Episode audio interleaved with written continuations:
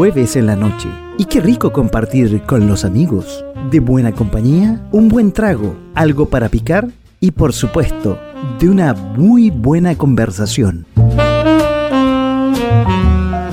Hablando de todo un poco. No, no, pues esa intro no funciona, no corre. Ya, vamos de nuevo de a poco sin mascarilla. De a poco sin mascarilla, ¿cómo están? Muy buenas noches y bienvenidos a este programa de punto FM.cl.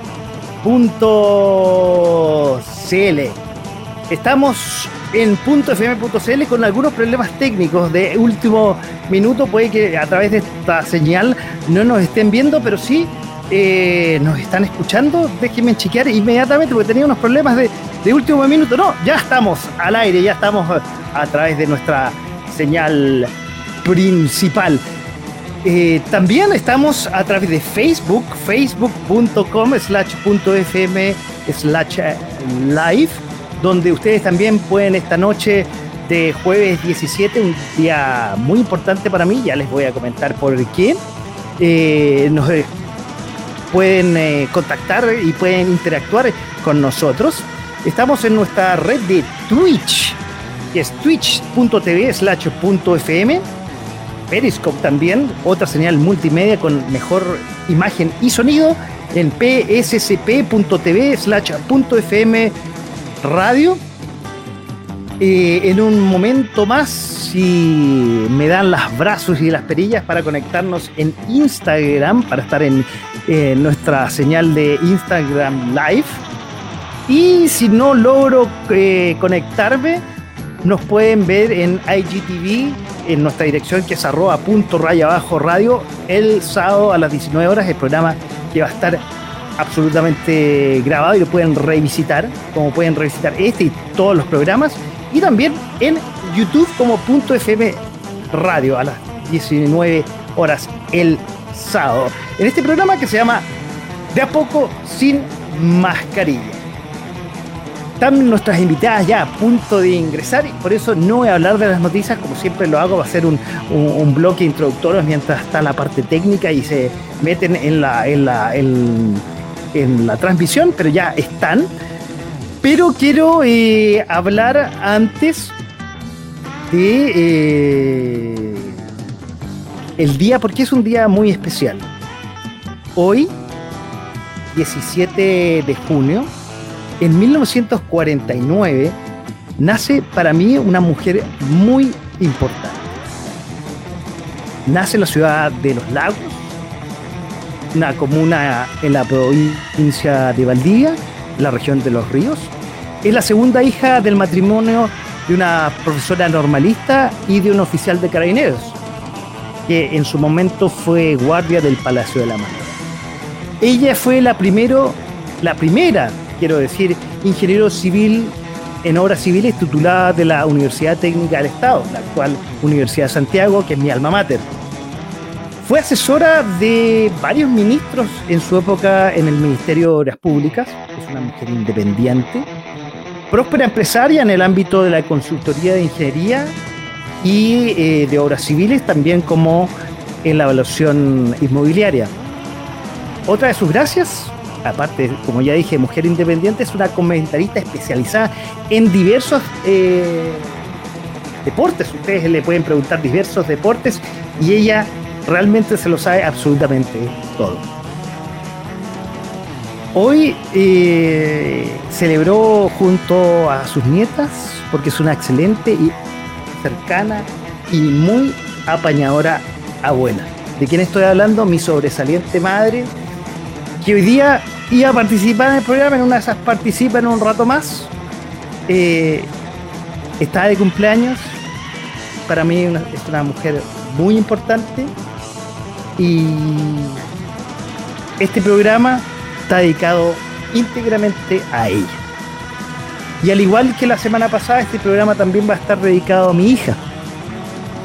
Porque como lo dije la semana pasada, en este mes del orgullo LGTBI, Q que pido las disculpas inmediatamente si no ocupo en algún momento el lenguaje inclusivo. Soy papá de una mujer trans, de una chica, tiene 19 años. y que gracias a una institución que tuvimos eh, algunos de sus integrantes y participantes la semana pasada, OT de Chile, me ha ayudado en este proceso de acompañar, de entender mejor a, mi hija, de apoyarla y ayudarla en este proceso tan lindo que está viviendo eh, ella. Y hoy, en este segundo programa que quiero o que quise presentar en este De a poco sin mascarilla, de dar visibilidad a la diversidad sexual, tengo a dos invitadas, invitades. Insisto, si me equivoco, pido ya las disculpas del lenguaje inclusivo. La primera, que tiene unos problemas ahí con el internet, puede que no la veamos, pero sí la vamos a escuchar con toda la imagen, eh, perdón, con todo el sonido. Ella es activista transnovinaria, es coordinadora de OTEDUCA y desde febrero es la presidenta de OTE de Chile, institución que hablamos la semana pasada y que probablemente vamos a seguir hablando esta semana. Es licenciada, no licenciado ni licenciada, es licenciada en ciencias de la biología. Esta noche con nosotros, Cris Córdoba. Cris, ¿cómo estás? Muy buenas noches. No te escucho, ahí, ahí te escucho, ahí yo, yo te desactivé el micrófono. ¿Cómo estás? Buenas noches, Cris.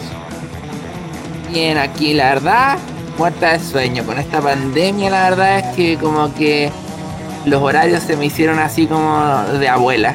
Así que estoy así casi como cuando pasaban así las buenas noches a las 8 de la noche en, los canales de televisión cuando éramos chicos. Ah, perfecto. Oye, pero bueno, vamos a hacer, y no, no te puedo asegurar, pero tratamos que este programa sea muy entretenido y la conversación pase volando. Le pido disculpas a los que nos estaban escuchando a través de la radio que teníamos un problema técnico nos estaba escuchando. Ahora se está escuchando eh, con la mejor sonido y están escuchando a Cris eh, esta noche. Cris, déjame un segundo y vamos a empezar la conversación, pero tenemos otra invitada esta noche. Eh, te voy a sacar un poquito, permíteme, Cris. Y tenemos otra invitada que es cantante, bailarina, actriz de profesión. Actualmente está trabajando en su proyecto musical Lady Boy y está promocionando un single que se llama Veneno y que yo ya le dije, las puertas abiertas en .fm.cl. Con nosotros esta noche también acompañando es Diana Cisterna. Diana, ¿cómo estás? Muy buenas noches y bienvenida a De a poco sin mascarillas. Hola. Hola, buenas noches. Bueno, primero agradecer por la invitación. Eh, y nada, súper contenta. Estaba un poco ansiosa esperando este momento. Así que, no, feliz, feliz de poder acompañarte también y de, estar en este día también para ti tan importante. Así que me encanta, me encanta mucho. Gracias por la invitación. Bueno, invitemos a Cris, como ya les dije, doblemente importante. Hola, Cris. Ahí está Cris, que no la vamos a ver, pero la vamos a escuchar, que está en la camita. Y yo las dejo, siempre dejo a mis invitados, los dejo arriba, yo me, me, quedo abajo. Oye, y justo hoy día, bueno, estábamos en el cumpleaños de mi madre, eh, que les confieso, eh, puede que nos esté viendo, eh, la, invité a participar y si participa, bienvenido a, participar porque, como yo les dije, nosotros como familia, mi hija es hija trans, estoy muy orgullosa del proceso que está viviendo y hoy día sé, en el cumpleaños, se, eh, aparte de la pauta que, que yo tengo para conversar con ustedes, que puede ir variando, obviamente, si esto, esto es una conversación súper abierta. Eh, habían dos generaciones, les cuento, estábamos en el living de la casa de mi madre y habían dos generaciones que estaba, bueno, mi mamá, mi papá con su señora, mis hijas, eh, mi ex señora, y eran dos, eran, había dos generaciones. Me encanta. Eh, entonces, a ver, y, así voy a empezar la primera pregunta, porque me pareció súper eh, atingente, porque habían distintas, no posiciones, sino formas de pensar, obviamente, gente de distintas edades. Entonces, quiero empezar, y, la pregunta la hizo mi papá. Me dijo, mm. o sea, no me dijo a mí, le dijo, tengo una duda entre la diferencia. Ah, ya, Cris, ¿cómo estás? Buenas noches. Estás bien abrigadita. Oye, les puedo comentar a todo esto, voy a ver aquí, eh, eh 9 grados la temperatura, es para estar abrigada, es para estar súper abrigado. Oye, a ver, Está frío me preguntaba, y yo dije, ¿sabes qué? Le voy a preguntar y se lo voy a preguntar a las chicas esta noche, la diferencia entre sexualidad y género. Ah. ¿Quién quiere empezar? Cris, Dayana, ¿quién quiere empezar? ¿Diana o Dayana? Estoy de la duda, perdón. No, Diana, bien latina. Diana, ya. Cris, empecemos, contigo, empecemos contigo con la pregunta. Bueno, pero aquí tengo una duda, como es, la duda es como la diferencia entre sexualidad y, género o entre sexo y género. No, sexualidad y género, sexualidad. y mi papá me dijo, por favor, pregúntalo porque yo no lo tengo claro. Ya. A ver, la sexualidad, según entiendo yo, es algo bastante amplio. No se refiere solamente a el tipo de cuerpo que tiene una persona, sino que también se refiere a eh, las prácticas y sexuales que pueden existir en una, cuando yo digo la sexualidad humana, son, ok, hablo de los cuerpos, hablo de las prácticas, hablo de las orientaciones, hablo de de, los constructos mm. culturales que se han generado alrededor de esta, en esta cultura, en esta otra, mm. eh, las, las cosas que se consideran como prohibidas, las cosas que se consideran aceptadas. Es como en verdad como todo. Cuando hablamos de sexualidad, en verdad estamos hablando de, de, un, un, paquete muy grande de muchas cosas distintas que, que incluyen todo lo que entendemos como, como sexualidad. Por otro lado, género tendría que ver más bien como con una, em, como meramente con la parte como cultural, en el sentido de que, como que, a ver, em, en distintas culturas y en distintos eh, eh, tiempos, se entiende como distinto lo que es como femenino y masculino y lo que se supone que debería ser una mujer o lo que se supone que debería ser un hombre o lo que se supone que debería hacer una persona eh, tercer género, si es que en esa cultura existe algún tercer género.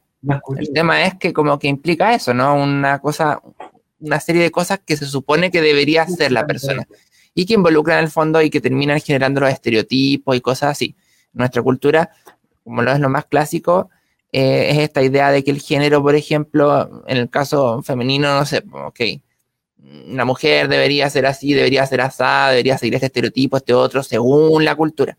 Entonces, como es algo que nace de la cultura, decimos que es una construcción cultural, porque es una idea cultural, no es como que las mujeres no tengan manos para la matemática ni cosas así, porque eso es una idea cultural y, mm. que, y que hemos ido, se ha ido derrocando con el paso del tiempo, ¿no? Diana, ¿qué puedes complementar al respecto? ¿Compartes eh, lo de Chris? ¿Puedes complementar algo más? Sí, yo creo que eh, sí, lo comparto absolutamente. Eh, creo que esa, pregunta, cuando, ah, bueno, las preguntas vienen porque no hay información. Creo que uno siempre tiene que tener eh, la capacidad de estar, siempre actuar muy tranquila porque no toda la gente sabe, pero sí la gente quiere saber. Eso es súper importante. Creo que muchas veces este tipo de preguntas por, la, cultura, por la misma sociedad y por lo que nos han enseñado, se remete muchas veces a la genitalidad. Eh, eh, yo lo entiendo así cuando me la hacen. Entonces tengo que siempre como que me la vuelvo a preguntar unas tres veces para poder contestarla, porque es tan amplio como que lo que habla Chris, que la sexualidad en sí, si tú la estudias o la observas, es un rango eh, enorme, es un abanico completo de posibilidades, de gustos y de cosas que uno puede hacer respecto a lo que tiene que ver con el, sexo en sí.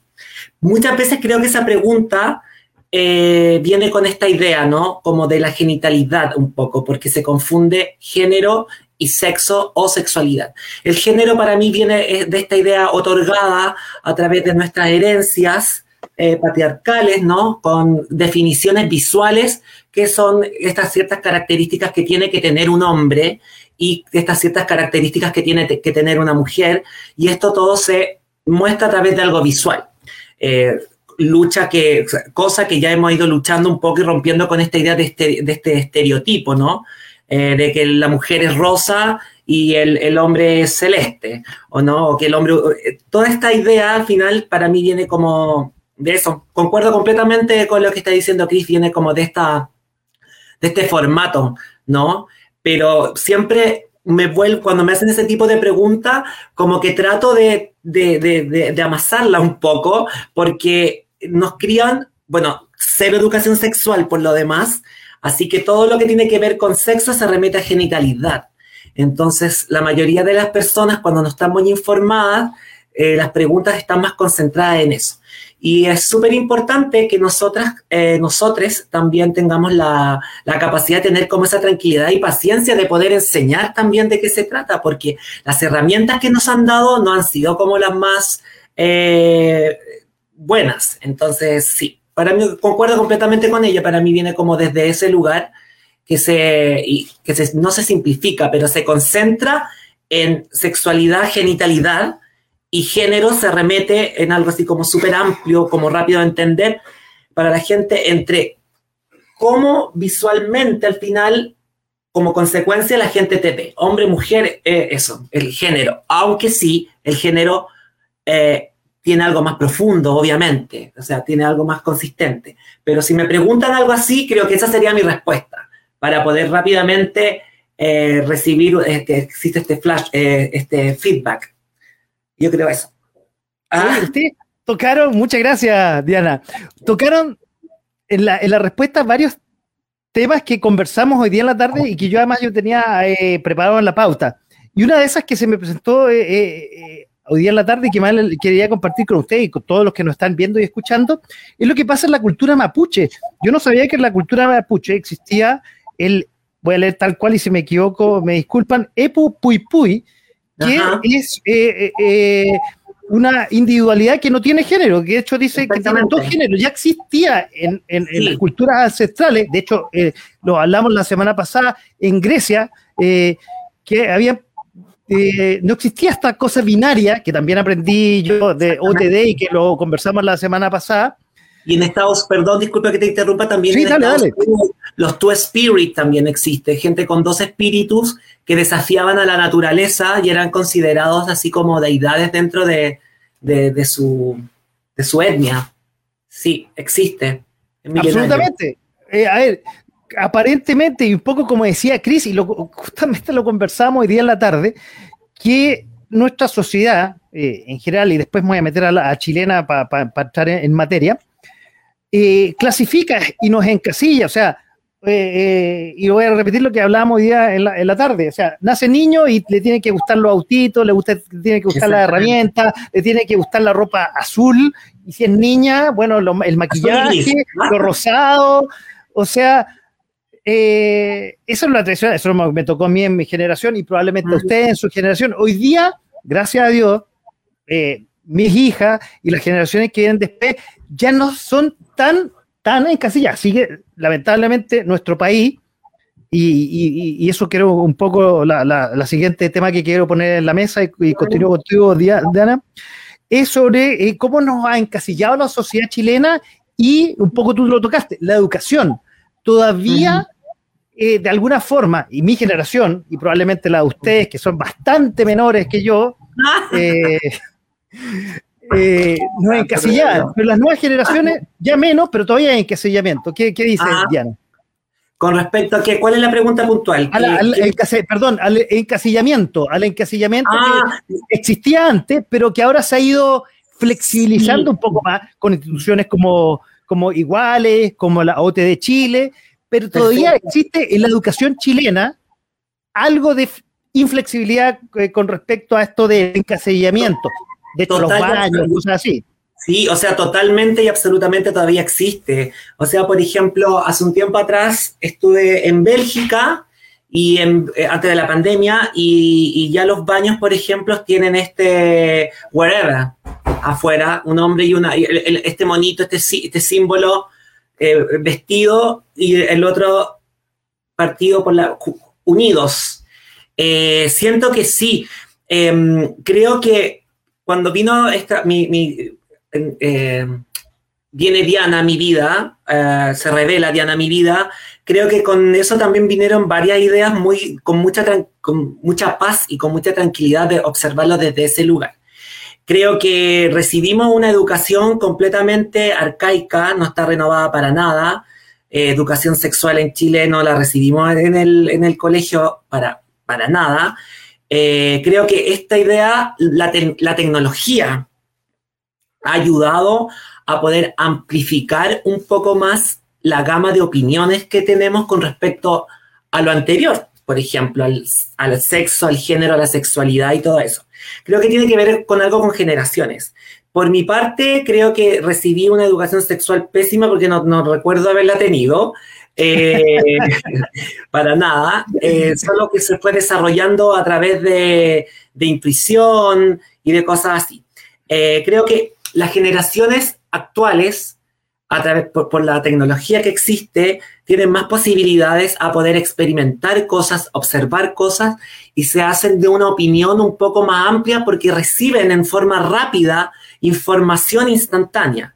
Eh, por ende, creo que también yo soy consecuencia de eso y yo me vine a ser trans, eh, asumir mi transexualidad, mi trans, eh, hacerme chica transgénero ya más adulta una decisión más pausada, más pensada también. ya vamos con eso, espérame, no, no quiero adelantar temas, ya ah, vamos con eso, perdón que te interrumpa. Creo, que eso, creo que viene eso, que la, educación sexual en Chile todavía, o sea, la educación en sí, educación completa, tiene demasiadas como, eh, entre paréntesis, así como muchos eh, vacíos, muchos vacíos que no, no, no, no han sido completados y que espero que se logren completar en algún instante para las generaciones que vienen. Ojalá sea así, de a poco, instituciones como, y por eso quiero también seguir, y, desde el punto de vista de, eh, de un activista que eres tú, Cris, eh, ¿cómo ves esto de, la educación? Ya voy, ya, ya la gente ya está prendida comentando, ya la voy a compartir los comentarios. Hay, hay ah, dos eh, que ya viene, pero te voy a preguntar, vamos, seguimos con el mismo tema de, la educación, Cris, y tú que eres una activista que nos podrías un poco comentar hace cuánto que tú eres activista trans no binaria y, cómo ves también esto de la que es tan importante que es la educación que nos permite ser más eh, eh, poder ser más tolerante en la, en la sociedad que ha sido como he venido comentando pero todavía existen esas inflexibilidades de nuestra sociedad chilena. A ver Creo que se escuchó medio cortado, entonces no sé si. Te, te, repito. Eh, te repito que, a ver, es importante eh, conocer lo, lo, que hablaba, lo que hablamos de la educación eh, chilena, un poco que ha ido variando, pero todavía sigue siendo un poco inflexible.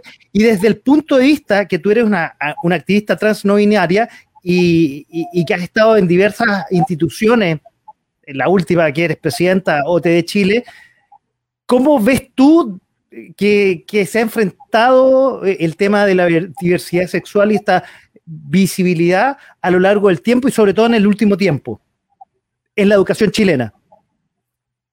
Ya, a ver. ¿Se entendió? ¿Se escuchó, no, Cris? Sí, sí se escuchó. Lo que pasa es que mi mente está media, media, media dormida a esta altura del día. Relájate, relájate. este, eh, este programa es para relajarse y conversar. Pero no, pues si me relajo, peor todavía, pues me da más sueño no, ya está bien. Em, a ver, ¿cómo veo la cosa en educación? Bueno, em, yo estoy eh, en la OTD como, eh, desde el año 2015, más o menos. Eh, pero la verdad es que así como activa, activa, mira, estuve el año 2014 como activa, pero en ese tiempo estaba la fundación iguales. En ese tiempo aprendí que era malo decirle que sí a todo porque terminas como reventándote. Después, de ahí para adelante, estuve como bien como baja, así en verdad no participaba mucho, era como parte de la comunidad nomás en el fondo. Y el año 2015, justamente como que me sale una posibilidad para viajar a Estados Unidos con una especie como de, de beca y viajé para allá. Y eso como que, boom, le dio como un, un empujón a mi activismo y después el año 2017 entré en, en, lo que es la parte de educación. Y ahí, de ahí para adelante, estaba como ya como mucho más activa como en la OTD.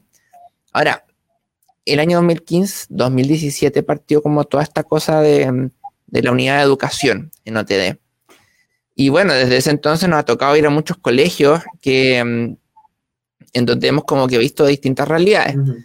En general, la gente ha tenido una buena recepción, pero por otra parte, los colegios eh, que, a los que hemos ido son aquellos colegios que nos han pedido que vayamos, ¿no? Entonces, obviamente que los que no quieren que vayamos, seguramente van a tener una peor actitud, pero no, no hemos estado en esos colegios.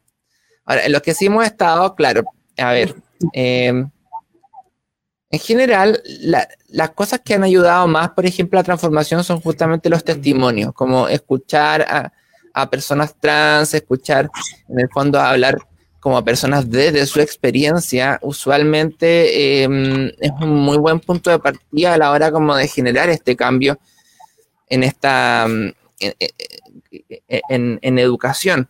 Ahora, generalmente la gente hoy en día como que siente, mucha gente, tú lo percibes así cuando vas a los establecimientos, como que entienden y saben que, ay, sí, hay que respetar porque sí, porque es como correcto, pero, pero lo sienten como una cosa como impuestas, como que no es como que les nace, ¿me entiendes? Entonces, justamente como que el, el, el, proceso más importante a hacer es como que le nazca eh, ese, ese, ese interés, que sea genuino, que no sea como uno, ah, ya vamos a respetar las reglas porque hay que respetar las reglas y porque mm. hay que ser como, Exactamente. como buen ciudadano, sino que en el fondo como, como entrar por la sensibilización. Y eso generalmente nos ha ayudado mucho a, a poder hacer entender distintos conceptos y cosas así eh, en la misma gente. A mí personalmente también me ha ayudado mucho como herramientas que a mí me interesa mucho todo lo que es la, la, la, ¿cómo se esto? la, la historia. Yo, as, desde que empecé con, con, este tema, a hacer, a hacer como talleres, empecé a decir, oye, podríamos poner un par de diapositivas, así como decir, oye, sí, mira, antes habían personas trans igual. Y como que me interesé y empecé a estudiar más, y empecé a estudiar más, y empecé a leer papers de aquí, empecé a leer un libro acá, y me compré unos libros acá, y, ¡ay! Mm. terminé así, pero llenándome la cabeza con información y ahora hago, hago clases enteras solamente como de ese tema. Entonces es maravilloso porque ver lo, las cosas con perspectiva generalmente también ayuda a las personas a este proceso. Por último, una última cosa que estaba incursionando, como yo soy eh, licenciada en ciencia, eh, es como contar algo como a través de la, de justamente la biología, como en el fondo eh, la sexualidad en la naturaleza, la gente piensa que como que es como, oh sí, seguro que todos los animales son o macho o hembra y que cuidan a su hijito, así como aparecen en los monitos animados. Y la verdad es que wow. es totalmente falso eso, o sea, la diversidad y la sexualidad en la naturaleza es súper amplia, o sea, hay individuos intersexuales, hay individuos que son hermafroditas, hay algunas especies en donde hay dos tipos de macho y un tipo de hembra, hay algunas en donde las familias son así, en otras son así, en otras se cuidan colectivamente, todos en otros wow. son como solitarios. Entonces, es tan diverso y además, bueno, paréntesis, también hay muchas especies en donde también hay prácticas entre individuos del mismo sexo. Entonces, esa perspectiva también usualmente ayuda a, a, que la gente diga como, oh, no lo había pensado. Y una vez que ya los tenéis medios como, como así como ah, como con los ojos abiertos, como que no están cachando nada, y como ellos como con las defensas bajas ante toda esa información, mm. ahí entra con una sensibilización. Y después ya te lo metiste al bolsillo. Ah. Mm. Oye, muy buena, muy buena. Voy a, voy a, compartir con ustedes los mensajes que ya han estado llegando. Jessica de Ariolet dice: Saludos a dos grandes invitados. Muchas gracias, Jessica. Obviamente, tenemos muy, tenemos dos estupendos das, estupendes, perdón, a veces me, me complico con la, estupendo, con la estupendo, eh, invitades. también nos comparte Jessica, dice, eh, Chile no tiene una política pública de educación sexual. Esperamos eh, que con la nueva constitución tengamos algo, tengamos la ESI. No sé qué es la ESI, supongo que educación sexual integrada puede ser. Uy, se nos, se nos fue Diana un, ratito. Ricardo Galás, o Gallás, que estuvo la semana pasada también eh, compartiendo nosotros, la educación tiene por objeto integrar a las nuevas generaciones a cada sociedad por tanto, la sociedad binario patriarcal impone un modelo hombre y mujer, claro, negando las diversidades. Así, por lo menos en la que me pasaron a mí, probablemente, Cris, a ti también en el colegio en su oportunidad fue así. Obvio que sí. Y eh, por último, Jimena Norambueno Neu, Nulao nos dice, la educación tiene por objeto integrar a las nuevas generaciones a cada sociedad. Por tanto, la sociedad binario patriarcal va, perdón, estoy leyendo otra cosa, estás leyendo, sería bueno preguntarse, y, un poco me adelantó lo que seguía ya en la, aquí se integró Diana, ahí estás Diana, te habías escapado, querías escaparte, ¿ah? te, te habías escapado. Oye, Jimena, no, para nada, lo que pasa es que se está cayendo el internet y, perdón, y justo... Eh, aquí mi amiga estaba hablando de algo súper interesante, que eh, para mí también fue súper inspirador y eh, creo que cuando se revela eh, eh, esto, también sucedieron varias cosas y creo que dentro de este, este, como aprendizaje también observé lo que sucedía a mi alrededor en forma natural y que nosotras siempre estuvimos, que siempre existimos y que era algo completamente más natural que tan complejo como lo pintaban. Entonces, más que como avanzar generacionalmente en ideas, a mí personalmente me sucedió que retrocedí en visión y observé quiénes habíamos sido en la historia del hombre. Y eso para mí me, me curtió mucho, una idea muy profunda, más espiritual también. Bueno, tú te adelantaste un poco a un poco lo que dice aquí, que, decía Jimena y que yo les iba a preguntar. Que ella pregunta más así al, al hueso, ¿cuándo se dieron cuenta eh, que eran hombre o mujer. Bueno, yo, yo quería hacerlo un poco más elegante, un poco, ¿cómo fue el proceso de ustedes? Y un poco para que lo compartan con todo lo que nos están escuchando. Y como les digo, también lo compartan conmigo. Yo, yo estoy, como les conté y, y, ya dije la semana pasada, yo estoy en un proceso como papá en el cual estoy orgulloso de, de mi hija. Eh, no había visto el programa de la semana pasada, la invité a que viera el programa, este programa y también el de la semana pasada, y un poco que ustedes, si quieren, si ustedes quieren compartirlo, ¿cómo fue el proceso de ustedes? ¿En qué etapa de la vida? ¿En el colegio? ¿Después en la universidad? No sé, un poco compartan cómo fue su, su proceso eh, de cambio y cómo lo han vivido hasta el día de hoy. Eso un poco quiero que, que nos compartan. Y, veo que Diana está, está ahí así, Diana está ahí, está ahí con ansias. Dale, empieza tú entonces, dale.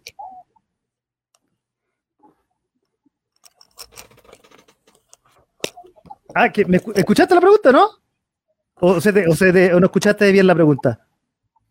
No, está ahí. ¿Escuchaste, no, no? Lo, que, lo, que, quiero preguntar, no, que quiero darle el paso a, quiero darle el paso a la amiga para que yo ya, no sé, dale, Chris, dale, ya, ya, demo, Chris, eh, eh, ya, se la está dando el paso ahí. No la escuché perfecta. Ah, ya. Bueno, empecemos con Cris entonces, si quieres compartir con nosotros cómo fue tu proceso. sí, sí, la escuché. Eh, nada, creo que no, fue algo... No, no, Diana, Diana, leíste, leíste el pase a Cris y empezando. Eso, ya, vamos con Cris. Sí, ya, vamos con ah, dile, ya. Bueno, ya. Eh, ¿Cuál era la pregunta? Ah. ¿Cuál era, ¿Cómo había sido el proceso? Ya, eh... Mira, generalmente la gente piensa como que la ¡Hay delay! ¡Hay delay! ¿Pero me escuchan? ¿Qué pasó? Vamos, vamos, Chris, espera, Diana, te vamos al tiro contigo. ¡Ah! Ya. Que. Nada, pues decía que, mm, que generalmente la gente piensa como que, bueno, especialmente con la visibilización de la niñez trans, como que todas las historias trans son como iguales, ¿no? Como que, como que te diste cuenta así cuando eras como niña y después como que, no sé, no sé, la gente tiene como esa imagen como que hoy en día se ha popularizado más como la niñez trans, como en la cabeza. Pero la verdad es que no todas las historias son iguales y también va a depender un poco como del tiempo en el que viviste, el acceso a la información que tenías, cómo era tu familia, si aceptaba o no aceptaba, una serie de cosas. Personalmente, por ejemplo, a mí, yo en verdad como que no tuve como cuestionamientos con respecto al género cuando, cuando era, o sea, cuando era chica y cuando era adolescente. Es como que, es como que me partieron los cuestionamientos después. Yo, cuando ya había salido de la universidad, como que recién empecé como a, a, a, a pasar por algunos cuestionamientos ahí. Y que se me gatillaron en el fondo porque tenía unos sueños. Y aquí me gusta la parte mística, así como como decía Diana, para mí también siempre fue como muy místico esto. Entonces yo tenía unos sueños, tenía sueños. Y en estos sueños soñaba que era, soñaba que era mujer. Y, me despertaba y decía como, Ay, ¿qué onda el sueño? Que soñé esto. Y decía como, ay, ya, chao. Y como un día, ese día como ya iba saliendo de, la universidad, dije como, ¿qué onda? Porque tengo estos sueños siempre, como que, como que me lo cuestioné como por, por primera vez, así dije, ¿y por qué tengo estos sueños así? Como que siempre tenía estos sueños y nunca como que, ¿qué onda? ¿Qué onda yo? Y empecé como a explorar y dije, bueno, en una de esas, quizás, y si me he visto, ay, pero ¿cómo voy a vestir de mujer? Y después dije como, ay, pero ya, si nadie tiene que saber, lo puedo hacer para callado. Mm, así que lo hice.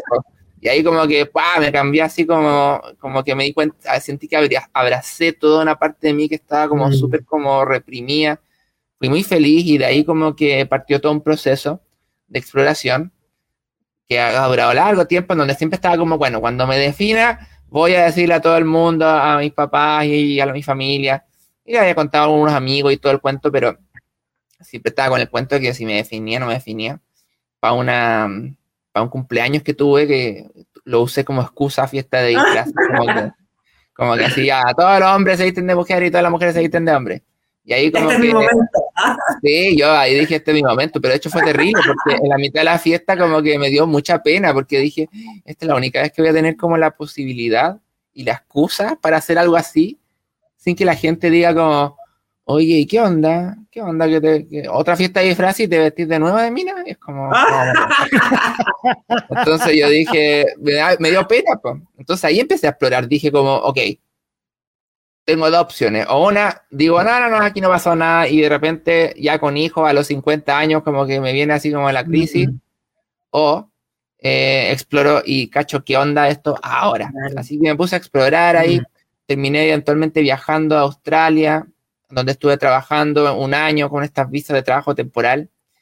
Y ahí como que hice mi proceso como ya más definitivo, porque lejos como de la imagen que tiene como tu familia de ti, y que tienen tus amigos de ti, como que se te refleja con un espejo cada vez que como que los ves. Al llegar a este lugar nuevo, era como, en verdad, aquí nadie me conoce, puedo ser como una persona nueva de cero. Y ahí como que eventualmente empecé a soltarme y, llegó un momento en donde, en donde, en donde como que ya me, me, aburrí de la pregunta y de la, y de la tontera esta de como, cuando me defina, voy a contarle al mundo, porque básicamente mi, conclusión fue como, yo soy yo. Y, me, y, era muy cómodo porque en inglés eh, el, el, el, el género es, bastante menos frecuente en el idioma. Entonces, ¿qué pasa? Que la gente me decía Chris nomás. Y yo me sentía genial porque no me estaban diciendo el Chris. Entonces era como bacán. Tampoco me estaban diciendo la Chris, pero bueno, era Chris nomás. Y entonces eso era genial para mí.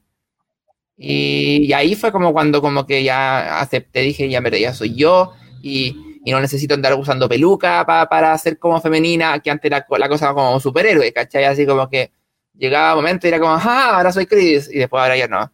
Entonces como que empecé a ser yo todo el rato, sin necesidad de ponerme tontera, ¿cachai? Y, y ahí fue como, partió como, como este proceso. Después cuando llegué a Chile era más complicado porque era como, te digo él o te digo ella, bla, bla, bla, oh, y la complicación del idioma.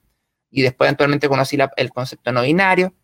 Y bueno, así como en breves palabras, eso ha sido como un poco como, como mi proceso. Igual estar en el filo es como complejo, no, no, es fácil. Yo un tiempo era como, ya sí, tengo que usar hormonas porque sí, porque soy como femenina, entonces tengo que hacer todas estas cosas.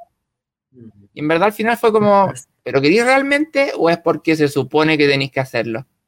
Y dije, ah, en verdad igual estoy bien así como estoy. Así que hasta el momento no he hecho nada de esas cosas y me siento súper bien. Ando femenina por la calle, soy de expresión femenina. La mayoría de la gente me trata en femenino estoy súper feliz. Mira, qué bien, qué bonita historia, pero ya más de grande, por lo que... Y en tu caso, Diana, ¿cómo fue? ¿Más de grande o, bueno, escuchemos tu historia, que por lo que cacho estás ávida ahí de compartirla con nosotros en este De a poco sin mascarilla. lo que pasa es que había un delay y yo le estaba haciendo señas para darle el paso a la amiga. Eh, mi proceso fue muy parecido también, como, fue contando un poco ella cómo le fue sucediendo, para mí fue muy parecido. Eh, siempre, pero quiero ser, en eso quiero ser como más específica, más clara, porque creo que hay gente que no, que no está viendo y no, tiene, no sabe mucho y quiere saber. Siempre fui femenina, siempre me gustaron las cosas que tuviesen relación con, con lo femenino, con lo más delicado y todo lo demás.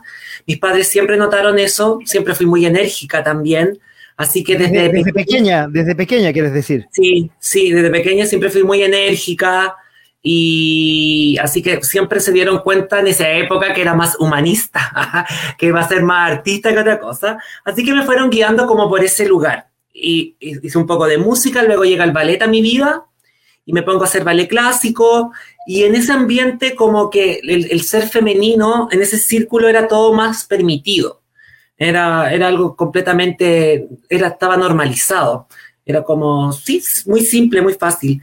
Y, nada, tuve la oportunidad de poder salir fuera de Chile muy joven, así que como que, eh, como anduvieras vestido o vestida en otro país, la gente tiene la educación de, si te mira a los ojos, te saluda, o sea que nadie se mira a los ojos o para hablar de otra persona y nada de eso. Eh, eso transcurrió de forma muy natural, llego a Chile y me encuentro con otro panorama diferente, Chile seguía igual que antes, y pesco mis cosas y me voy a vivir a Buenos Aires. Y allá en Buenos Aires vino todo un descubrimiento con mi parte femenina, parte como por, por, travestirte, por ya sentirte atraída por, por la ropa femenina, Luego esto se, se, imprime un poco en tu sexualidad, en, tu gusto por lo, quien te gusta como fémina. Entonces, como ese proceso lo quiero marcar de esa manera, ¿no? Luego del travestismo, eh, esta idea empezó a, hacer, a, necesitar algo más, más orgánico. Y ahí viene esta idea un poco como del, del buscar, esta, eh, ya, no, ya no era un disfraz, y no era algo como un juego, sino que eh, estaba buscando ser orgánico en mí. Y cuando esto se despierta, esta organicidad femenina, que ya no era un, me pongo una, una, peluca y al otro día me la saco y sigo siendo quien Esa idea empezó a chocar en mi cabeza porque empezó a existir una necesidad de que fuera orgánica esta idea. Y ahí descubro que eh, Diana estaba muy presente y que Diana ya quería salir. Y vino desde esa manera muy parecida a la, a la, a la de la amiga aquí. A la Cris. A Cris, vino muy, muy eh, en forma orgánica, vino como una revelación también. Me pegó una vuelta por el mundo rápidamente así y me doy cuenta que el mundo estaba súper cambiando, que el género, la descripción tan estricta que nos enseñaron del género ya se estaba inhibiendo completamente en el mundo. Eh, que esta característica de género visual que, nos enseñan como el, hombre usa pantalón y la mujer vestido, o el hombre no usa rosa y la mujer... En el mundo algo estaba sucediendo energético que el mundo se estaba súper liberando. Y creo que con ese viaje llegué a Chile y dije, no, yo no abandono mi cuerpo, al contrario, voy a escuchar lo que dentro de mí está pasando y voy a dejar que fluya. Por lo tanto, mi transición ha sido bastante orgánica, si la describo así. No ha sido tan cuadrada como todas las experiencias son diferentes, pero siempre fue algo así como una raíz, ¿no? Más oscilante, más eh, curvo, por llamarlo así. Y eso, así, como que vino, vino y, ahí vino todo un proceso también de buscar las características femeninas que te, te imponen, porque una como trans o, o como gay en un instante piensa que una vive súper liberada porque ya se liberó de esa idea, pero no, hay estereotipos también que te marcan demasiado, que te, que, te quieren encasillar con un formato. Y me di cuenta que no, como, como Chris, que no es necesario en mi historia, en mi propio tránsito, y yo elijo el ritmo, el lugar donde quiero llegar y cómo. Y en eso estoy viendo y observando mi ritmo también y, eso. Así, así un poco. Las felicito por ser quien quieren ser definitivamente. Yo creo que es súper importante en la vida ser quien, quien, uno quiere ser y no quien la sociedad le impone o otra persona le imponen. Oye, y aquí quiero sacar cosas que en lo personal a mí me llevó mucho, eh, que en el fondo, y ahí un poco, eh, no sé si bueno, por casualidad con lo que le pasó a mi hija, que eh, fuera también se reveló, no revelarse de ser rebelde, sino se reveló a lo que ella era.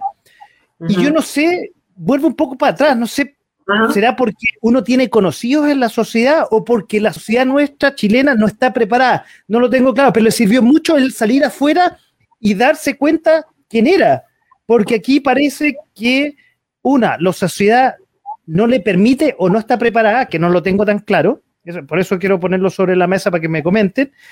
Y lo otro que ustedes dos lo tocaron, que yo creo que es súper importante y lo toco no solamente la semana pasada que tocamos este tema, sino en muchas cosas que hemos tocado de emprendimiento, que es la familia. Que, y de hecho a mí me llama eh, la atención y, y, lo voy a volver a repetir, al igual que la semana pasada, una, frase que me llenó mucho, dice, cuando la familia apoya, la sociedad no discrimina. Yo creo que, y supongo lo comparten conmigo, que es súper importante en cualquier proceso, y en el proceso que ustedes dos vivieron y que mi hija está viviendo, es el apoyo de la familia. Eso yo creo que es indudable y es impagable. No sé si compartes conmigo, Diana, lo último que acabo de decir. Sí, en parte sí, pero creo que todo está eh, pasa, eh, todo pasa también como por el colador muy personal de cada una.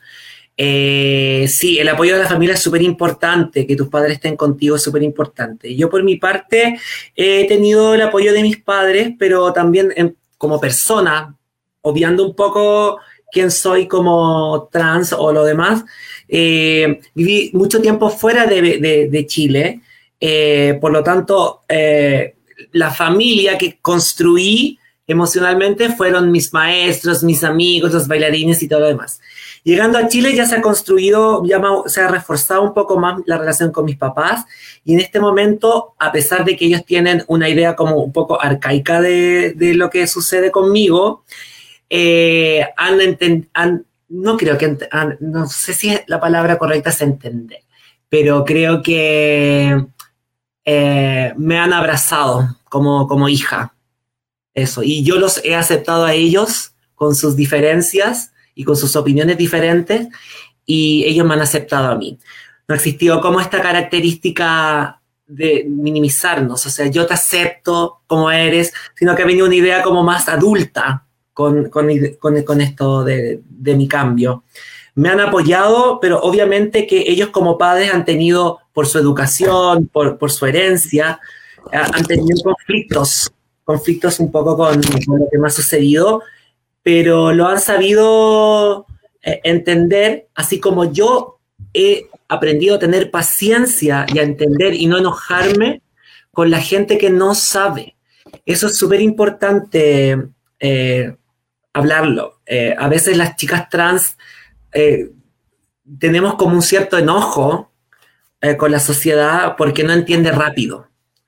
Y, no puede ser así. También tiene, tiene un tiempo, la gente también tiene su tiempo, tiene sus costumbres. Y creo que a veces carecemos un poco como de esa paciencia, porque queremos que todo el mundo ya lo... Y, y no es así, estamos conviviendo todos en un mismo espacio y creo que tenemos que llegar a ese equilibrio de entender al otro que también no vivió la misma experiencia que tú eh, y tener esa, eh, eh, como paciencia.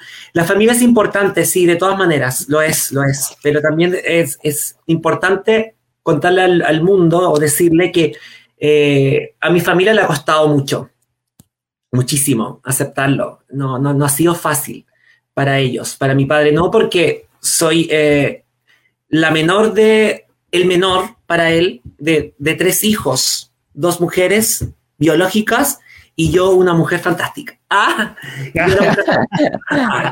y una mujer, mejor, mejor, mejor. Ah, mejorada, gran remate, gran remate.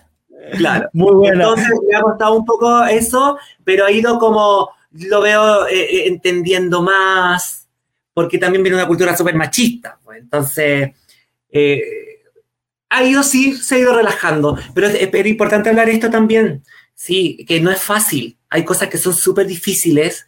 la familia, la tú al comienzo de la entrevista dijiste algo súper importante y súper lindo. A veces las personas piensan que solamente la trans está eh, transitando. Y el tránsito también comienza para la gente que está alrededor. Eh, también la, pareja, la mamá, el papá, el hermano, también empieza a, transitar juntos. Así que es un camino que se hace no en solitario, sino que todos también tienen sus crisis, también eh, eso. Pero sí, la familia es importante.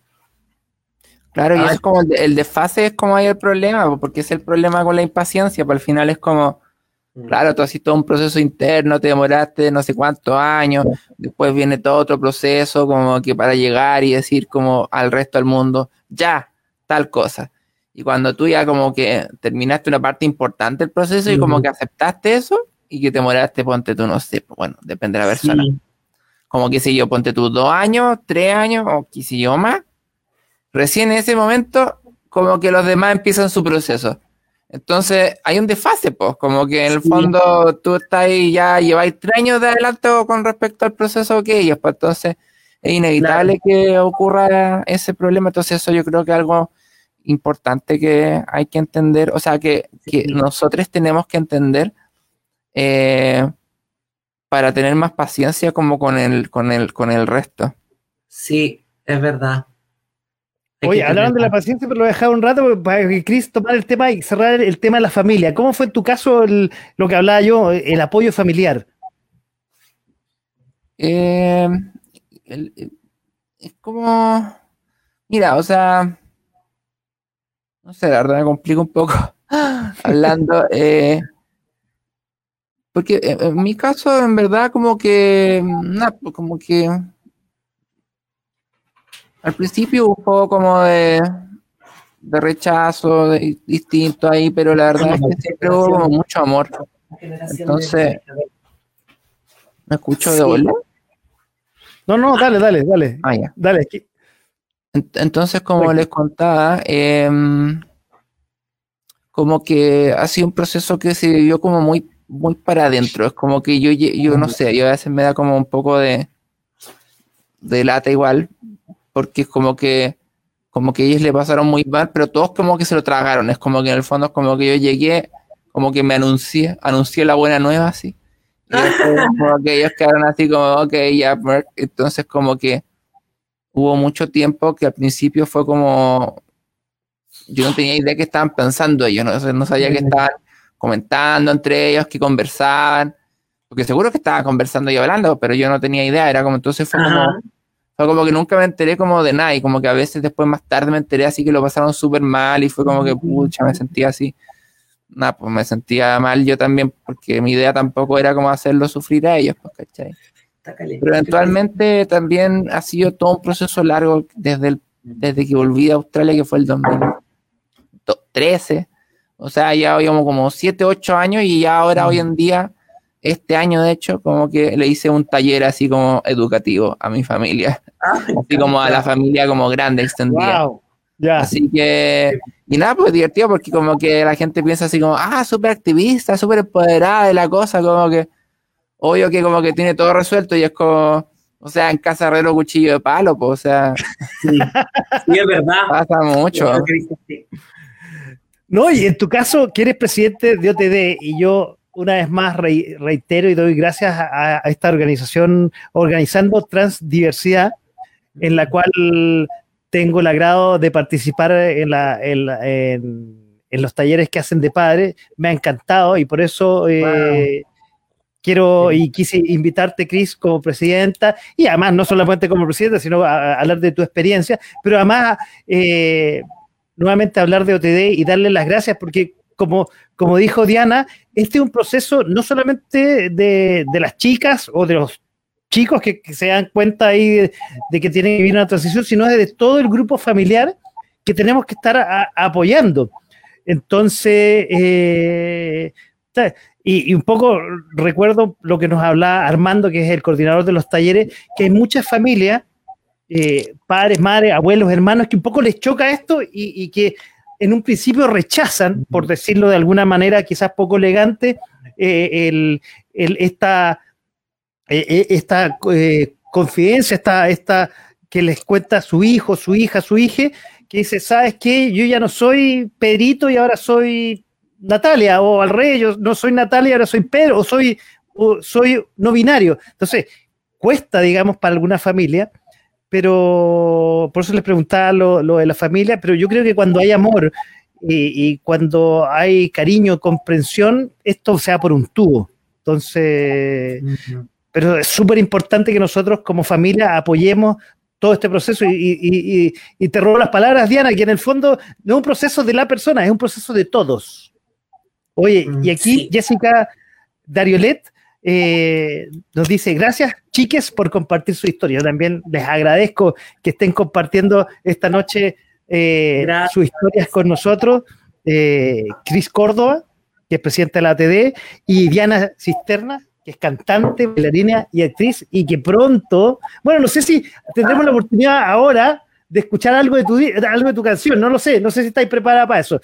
Tú no, tú no Mira, la verdad es que dentro de, lo que estoy haciendo, promocionando, estoy cantando así algunas canciones como un poco vintage, con así como eh, con formatos un poco yaceados.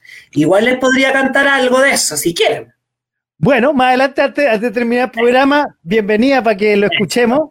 Y si es pues, jazz, bienvenido a la señal de jazz que tiene una de nuestras radios, que es Punto Jazz. Bienvenidas tus, tus canciones. No, tiene, tiene un poco de mixturas de jazz, porque después voy a poner eso y voy a decir, ¿pero qué es esto? No es jazz. Ah, bueno. Oye, retomando, la conversación, tú, Diana, hablabas de la paciencia. Y yo lo relacioné, la paciencia que tiene que tener la familia y la sociedad wow, y hay que tener fortaleza para que la sociedad le tenga paciencia a uno normal, imagínate a alguien que está pasando por un proceso como este.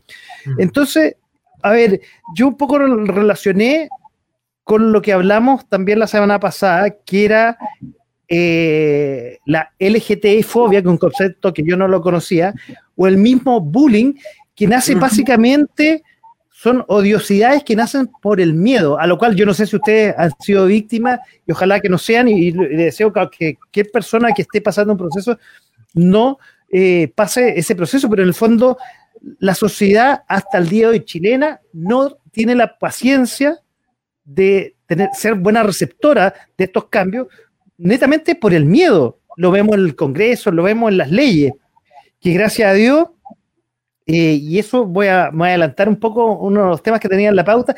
¿Qué opinan eh, de lo que pasó en la última entrega del presidente Piñera de su cuenta pública, que es el matrimonio igualitario? ¿Qué opinan de eso? ¿Y qué opinan, en el fondo, eh, yo lo considero, voy a decirle mi punto de vista y le paso la palabra a Cris para que pongamos el tema sobre la mesa? a ver, porque yo creo que el amor no tiene sexualidad, no tiene género. Eh, y yo creo que cualquiera puede hacer familia. ¿Qué dices tú, Cris? ¿Qué opinas tú desde como, como persona y como presidente de la OTD? A ver, o sea, quería hacer un, dar un pasito para atrás con otra cosa que habías dicho antes con el tema del, del, del, del de la, como de la transfo, o sea, del la LGTBI fobia. Nosotros como que este mes, eh, bueno, y esa semana particularmente, levantamos un mensaje eh, bien particular, bien potente, que es en el fondo no es fobia, es odio. ¿Por qué? Porque cuando la gente habla de fobia, justamente habla, como tú decías, de miedo, como un miedo, como una fobia, es como algo así como, no, es que como que me nace porque es como algo medio irracional, medio como inexplicable, casi como que si fuera como algo natural, ¿no? Entonces el problema del discurso de la fobia es que, claro, lo, de alguna forma como que lo justifica como algo que es incontrolable porque de alguna forma como que nace en mí, ¿no? Porque porque es como casi que es obvio que voy a sentir un miedo y un rechazo hacia esa otra.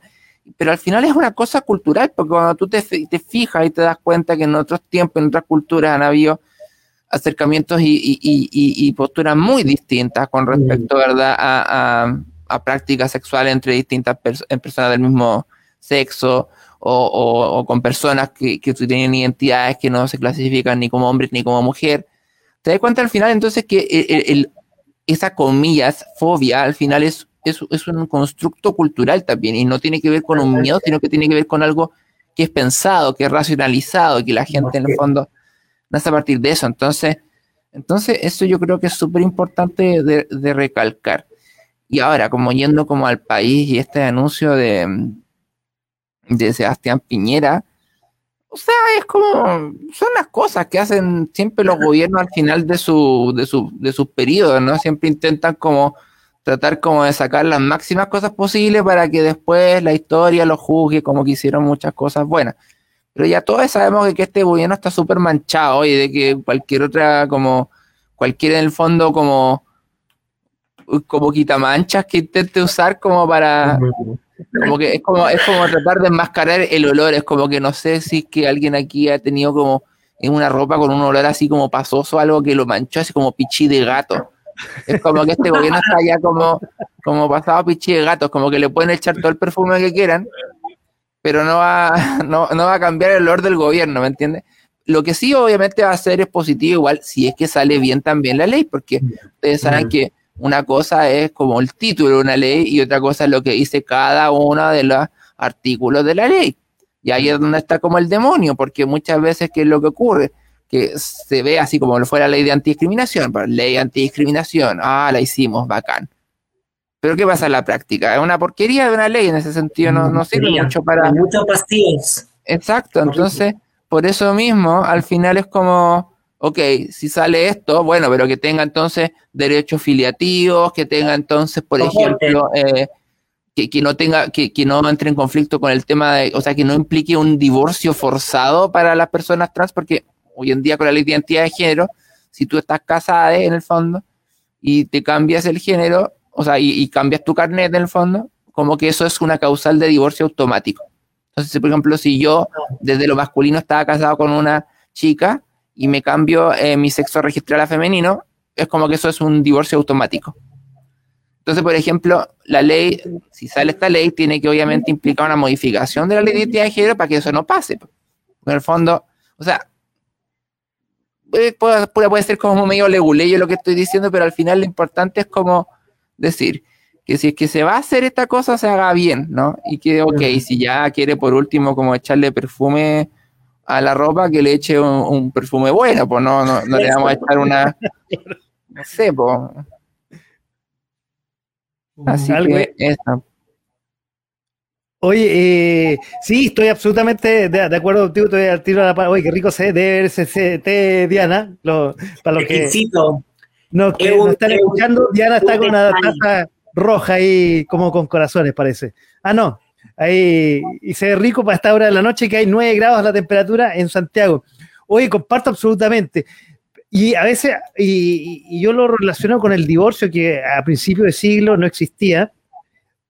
Oye, pero eh, a mí me llama la atención que muchas veces los estados, los gobiernos, independiente de que, y comparto eso del olor a pichí de gato del gobierno de Piñera, que ya está, ya está yéndose, eh, le quedan nueve meses, pero qué increíble que los estados un poco nos controlen, y, en este caso el amor, si uno, a ver, eh, independiente el género, la sexualidad que tenga, o sea, el amor que uno lo tiene hacia otra persona, o sea, no, no, no, ¿por qué tiene que haber discriminación, comillas, al respecto? Y, todo el mundo tiene derecho a rehacer su vida, en el caso mío que soy divorciado, tiene, eh, eh, tiene derecho a hacer familia, Entonces, que existan estas cosas como eh, de la unión civil, estas cosas media a la chilena, como existen ahora. Que manejen, nuestras elecciones, que manejen lo que nosotros queremos elegir. Eso aturde un poco y de una manera así como ambigua, que parece que tiene, tiene mucho color, pero al final es solamente humo y escarcha. Entonces, como que sí, eso es una, algo que Dale, dale, sigue, sigue con la idea, Diana, ya que te voy a pasar la palabra. No, eso, como que e, e, esa idea un poco como asolapada, escondida, y, exactamente esta ley como que te estaba hablando no cubre para nada eh, todas nuestras necesidades como comunidad. Eh, tiene muchos vacíos, eh, está súper amplificada, está estirada. entonces, claro, lo que dice Cris es súper importante. O sea, Piñera es un payaso, ya todos lo sabemos, si se pone la mascarilla al revés, imagínate que puede esperar de una persona que se pone la mascarilla al revés. Eh, pero claro, si, si viene la ley, eh, que esté bien hecha, que esté bien eh, redactada, que el pacto que se haga esté bien, bien constituido. Entonces, sí, es. Claro, que no sea como una, una ley de cartón. Y bueno, igual también dentro de las comunidades y las organizaciones y las disidencias, como que también sé como que o sea, ya onda, sí, el matrimonio es importante y por eso, o sea, es que, es que, es que eso es el fondo, es como para quién es importante, porque al final es como una cosa súper simbólica, ¿cachai? Pero, por ejemplo, sería mucho más útil como para la comunidad, por ejemplo, una ley de antidiscriminación que sea como efectiva, que sea como... Exactamente.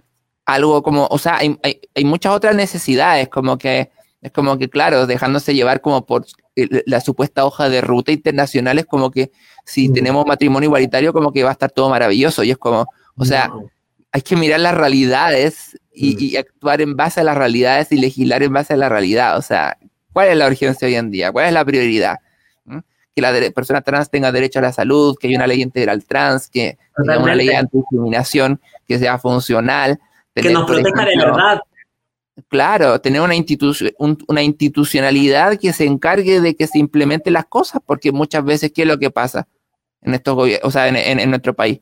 Se saca una ley, pero ¿quién se encarga de, de, educar sobre esta ley, de difundir sobre esta ley, de, fiscalizar esta ley? Nadie, porque no hay una institución que se dedique a eso.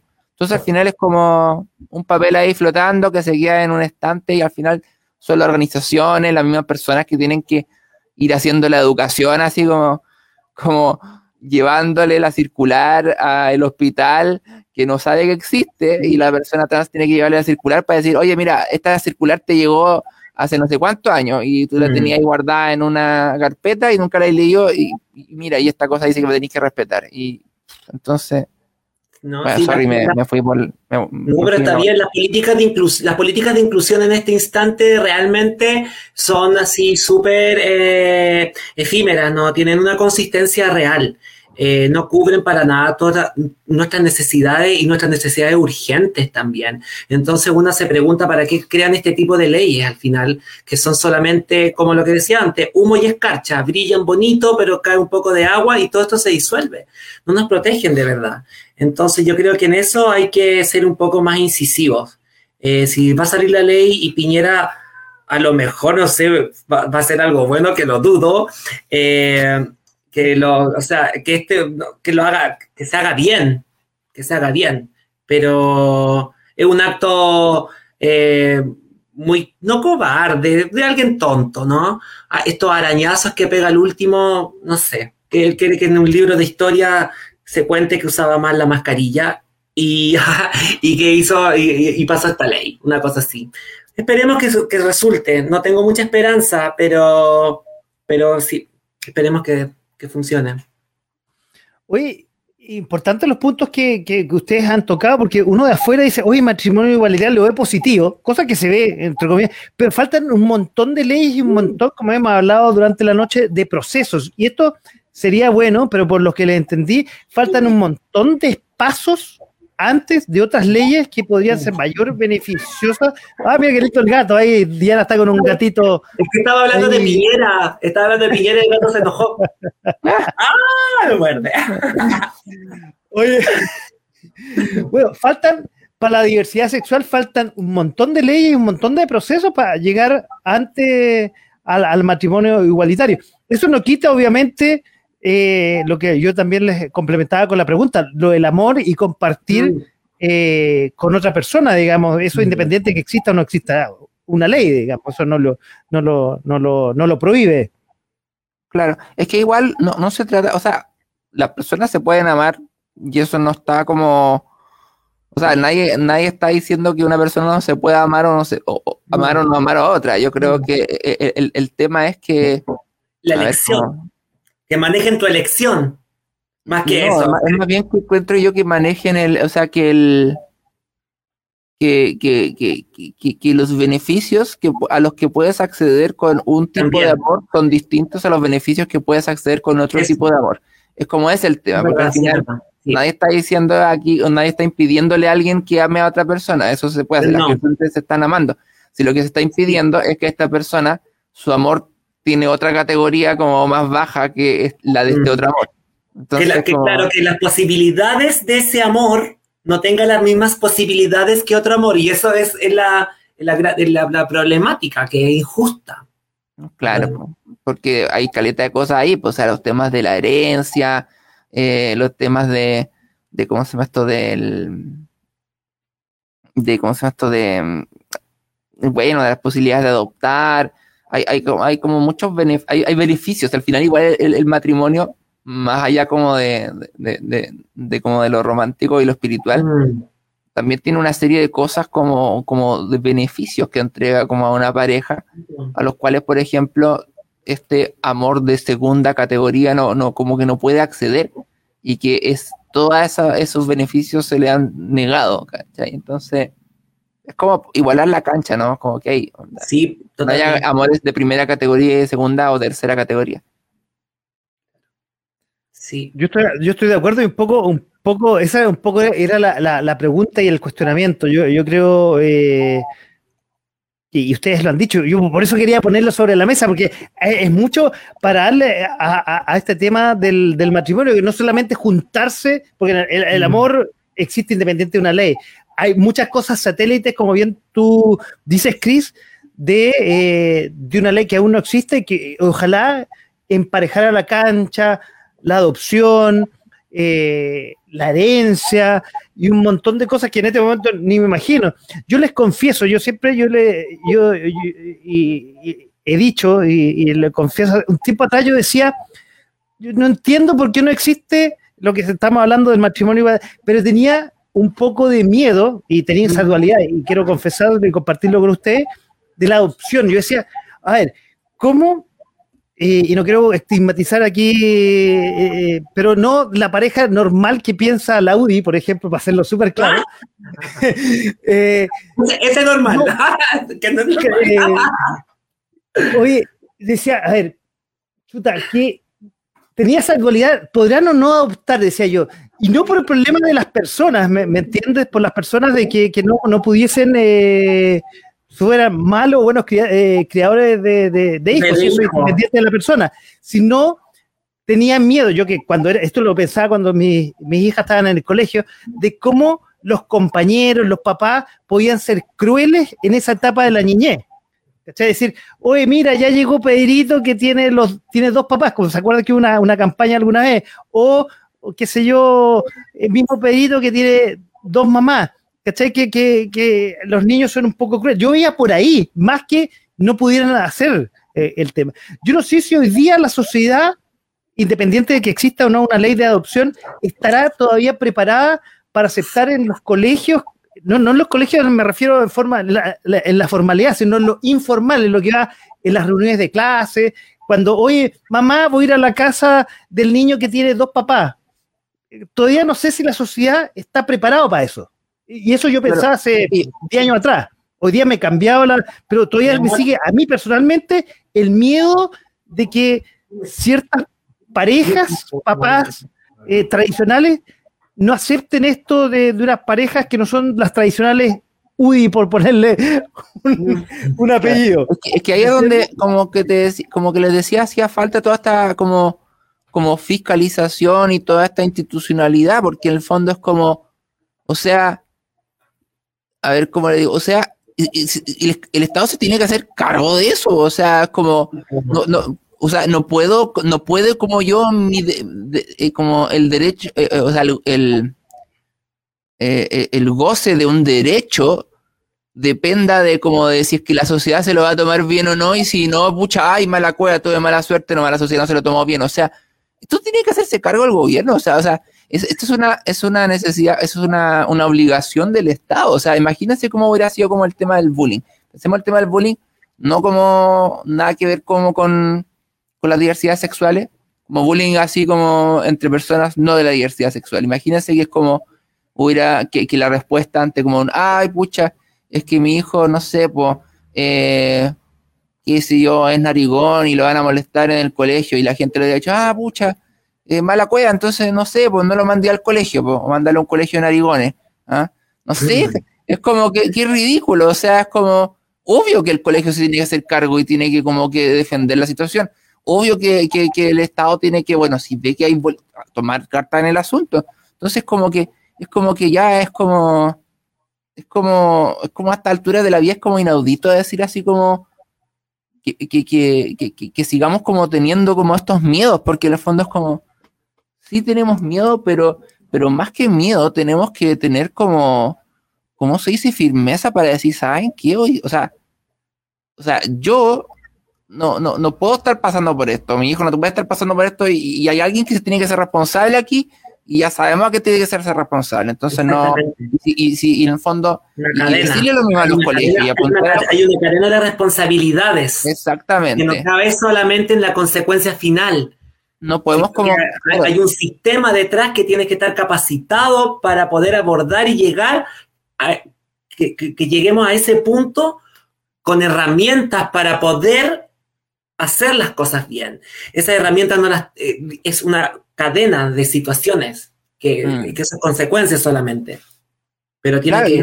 y, no, podemos esperar a que, a que, a que, a que como que la sociedad esté preparada para... Mm. Porque eso es como, ok, imagínense que no sé, hoy, eh, no sé, pues, mira, salió esta nueva cosa, los derechos humanos y la cosa, ah, ya, ya, pero la sociedad no está preparada todavía para respetarlo. Ya, bueno, ya, entonces no, no, no, hablemos de derechos humanos.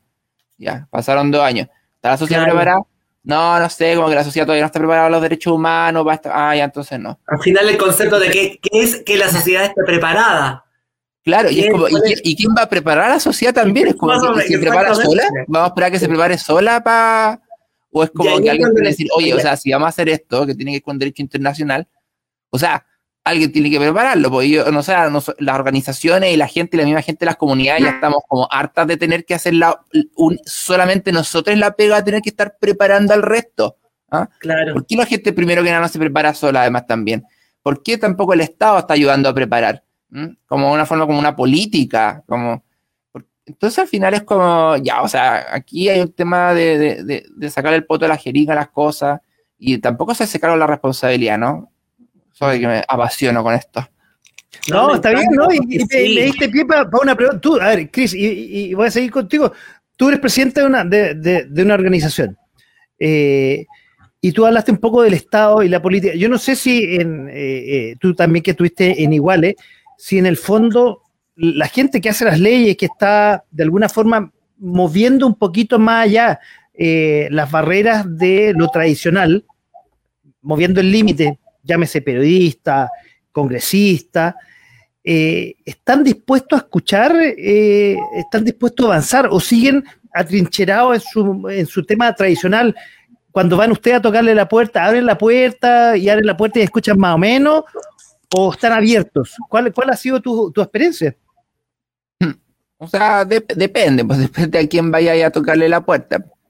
Eh, en todas partes como del, como de la estructura pública vas a ver encontrar gente que va a estar hoy en día como muy abierta, muy dispuesta a hacer cambios, a trabajar, y otros que como que, ah, sí, como que te van a mirar con esa cara de que es importante, pero, pero al final es como el te llamamos, ¿no?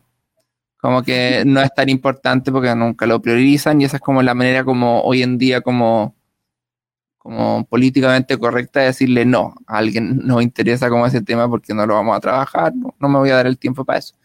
Y bueno, obviamente que ahora hay, y también hay sectores por otra parte que, que como que claro, porque nunca van a estar dispuestos, que son como la derecha más como recalcitrante en el fondo. Y, pero en general el resto igual es más abierto como a, o sea, comparado con cómo era la cosa antes, a avanzar hacia, hacia cambios. Pero bueno, al final, yo una de las cosas que aprendí con eso es cómo funciona como el, el tema del Congreso y todo eso. Y, y es súper importante entender cómo funciona el Congreso y la política porque mm. como que ahí te das cuenta que de repente, no sé, pues, o sea, hay gente que quiere sacar la ley así como súper progre, súper la cosa. Pero esa ley no va a salir, por ejemplo, si no sale con X quórum. Y para lograr ese quórum, ah, tenéis que tener de tu lado a estos de acá. Ah, y, y le sacas. bueno, mira, yo quizás te voy a dar mi voto pero a cambio de que tú me apoyes en este proyecto de acá. Ah, ya, bueno. bueno, ¿tenemos un acuerdo? ¿No tenemos un acuerdo? Ya, bueno, ya tenemos un acuerdo. a veces como, no, no, no, lo siento, pero no te podemos dar el apoyo en esa otra cosa. Entonces al final es como todo el rato ahí tengo que estar como haciendo acuerdo y transando. Entonces al final entra un proyecto y, y, y, pucha, y se intentó poner una cosa y después no se sale y después la gente odia a todos los políticos. Y dentro de todo, igual hay algunos políticos que, intentan hacer la cosa bien, pero obviamente que va a depender de un, de un consenso de mucha gente. Entonces al final es como que... Mm, em, pero sí, como volviendo como al, al, al, centro de tu pregunta, sí, en general, hoy en día eh, hay más apertura eh, comparado con como era antes, obviamente. Y también hay apertura a escuchar a más grupos y a más organizaciones, porque antes era como el móvil, solamente el móvil, el móvil aquí, el móvil allá. Después fue como, oh, el móvil iguales. Y hoy en día generalmente sigue siendo el móvil iguales, pero también se han abierto otros espacios para que otras organizaciones y otros grupos también puedan como incidir. Pero vamos avanzando, pero bueno, no sé. Diana, ¿qué nos puedes complementar de, esto? ¿Cuál, es tu visión? Eh, dijo la mi universo, ¿me puedes repetir la pregunta? Ah. Eh, no, creo que todo ha ido como en evolución. Yo lo digo desde también desde una perspectiva súper como humilde también, ignorante al lado de Chris, porque entiendo muchas cosas, pero la mayoría de las cosas que le he contado ha sido súper intuitiva. Eh, yo creo que ha ido avanzando, eh, pero es súper importante que lo que hablaba antes, como esta situación como en cadena, hay, hay un Estado, hay, hay alguien que, se, que en un instante hizo una ley, entonces para mí toda esta idea tiene que, eh, no nos podemos nosotros como ciudadanos hacernos cargo de los baches o de, los, de las problemáticas que en un instante fueron soluciones de otros o, eh, trabajo de otros. ¿Me entiende? Entonces creo que en eso eh, hay un sistema que está, ah, no tiene un buen desarrollo. ¿Cachai? Entonces no podemos nosotros como, como eh, personas, ciudadanos chilenos, estar resolviendo ese tipo de situaciones. Ahí tiene que haber, ordenarse un poco esta idea y que nuestras cabezas realmente sean gente que, que entienda y que nos ayude. Y con respecto a, creo que eh, a, lo que estaba hablando Cris al último, eh, creo que sí, que se ha abierto muchísimo más el, lo que tiene que ver con escuchar, dialogar y entender. Falta un montón, un montón. Yo creo falta que. Falta acción. Sí, falta un montón de muchas cosas así. Creo que somos testigos recién de un comienzo muy pequeño muy pequeño, pero sí están pasando cosas. Sí. Están pasando cosas. Sí, o sea, imagínate, eh, hoy tenemos una idea más amplia de lo que queremos, de lo que somos y para dónde vamos. esto, esto que, estamos, que está pasando ahora, que estemos los tres acá conversando, esto en un, en un instante, esto no, era imposible que sucediera.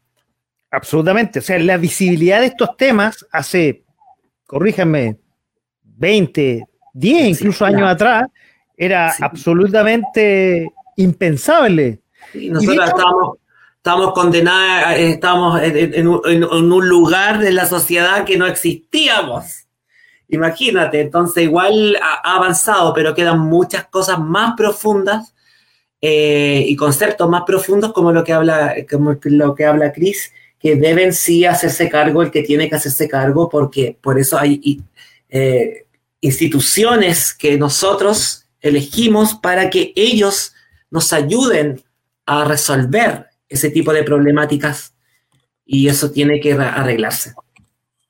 Claro. y que podamos avanzar como todos también, como juntos, porque como que, que, o sea, por lo menos pensemos, pensando en nuestra comunidad, la idea, o sea, pensando como comunidad trans, es que no, que no nos pase como lo mismo que, que pasaron con otras comunidades, como, como los, por ejemplo, hombres gay, que en el sentido de que al principio como que, que todos estaban más o menos como en la misma situación de precariedad y a medida que fueron avanzando uno, teniendo mejores vidas, visibilizándose más, como que, como que ahora está todo bien, entonces ya matrimonio y, y como una vida maravillosa, cuando en verdad como que todavía hay muchos que están ahí como onda pasando lo horrible en, en, en, distintas partes de, de Chile siendo gay. O sea, entonces es como, es como que eso mismo, o sea, hay que avanzar, vamos a seguir avanzando, pero nunca podemos olvidar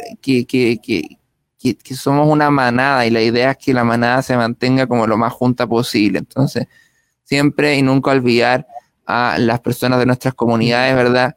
que están más precarizadas siempre. Siempre hay alguien que está más precarizada que tú. Aunque uno no lo crea, siempre hay alguien que va a estar peor. Entonces, en el fondo, avancemos y en este avance, ojalá tire la manito para atrás y la persona que está atrás tuyo, por lo menos, que avance también contigo. Y así, si todos lo hacemos de esa manera, vamos a avanzar como tomaditos de la mano, todos juntos, y así nadie va a quedar atrás. Sí. Claro, y así van corriendo un poco las barreras.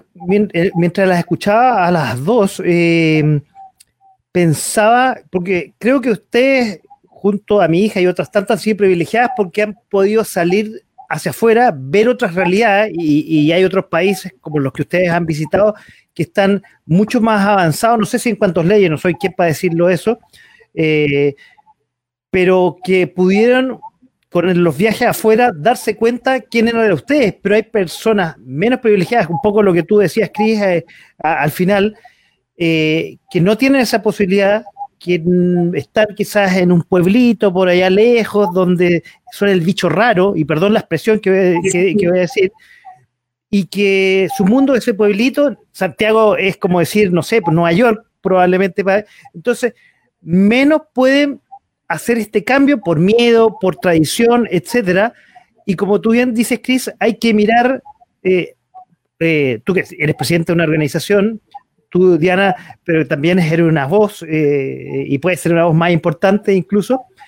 mirar para adelante, pero sin olvidar a la gente que viene de atrás, que ha sido menos privilegiada, que no tiene esa visión quizás de otros países, de cómo son las realidades, y cree que está inmersa en un insisto, en, un, en una sociedad chiquitita, en un pueblecito donde este, y perdón lo que voy a decir, para los que nos están escuchando y viendo, y para usted, es la persona enferma del pueblo. yo creo que esa, esa, esa característica, yo creo que eh, eh, mira, yo vivo, por ejemplo, en un pueblo que se llama Catemu, me encanta, pasa el dato hermoso, pero también me he dado cuenta de que en, lugares rurales también aún existe mucha eh, homofobia, transfobia, para qué te digo, ¿cachai? También falta de educación y violencia de género. Existe un montón.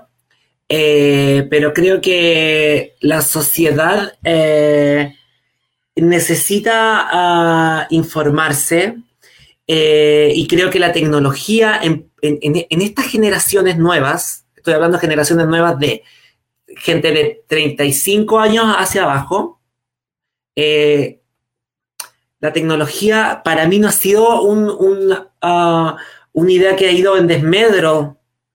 Al contrario, como que ha ayudado un poco más a tener más información de quiénes somos y de, y, de que para dónde vamos. Antes yo no tenía la posibilidad de, de googlear o, ¿me entiendes? Toda la información que tuve o el antecedente que tuve fue solamente porque, porque le buscaba. Entonces, eh, creo que si hay cambios con respecto a eso y creo que uno de los cambios importantes es la tecnología. La tecnología ha ayudado un montón a, cambiar esto, esta idea.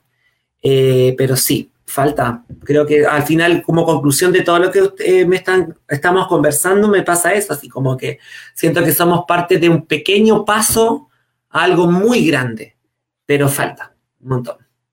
Sí. Bueno, así son todos los caminos, a veces no muy fáciles, pero cuando se llega a, lograr el objetivo es maravilloso. Sí. Oye, bueno, ah, voy a compartir esto que, nos dice Jessica, que yo le pido perdón, me quiero quedar una frase ahí y le pido disculpas, ya dije, por no, durante el programa, no usar lenguaje inclusivo o haber eh, hecho sentir mal a mis invitadas, creo que no, o a alguien que no ha No, nada, a mí también, yo también quiero, pero me cuesta. Pero yo también quiero, estoy entrenando mi, mi, lenguaje inclusivo. Oye, verdad que me cuesta, pero voy a aprenderlo. Sí, pues todos estamos aprendiendo y esa es la gracia y, yo quiero y doy este espacio eh, como herramienta para que todos aprendamos. Esa, esa es la gracia no tener miedo de aprender.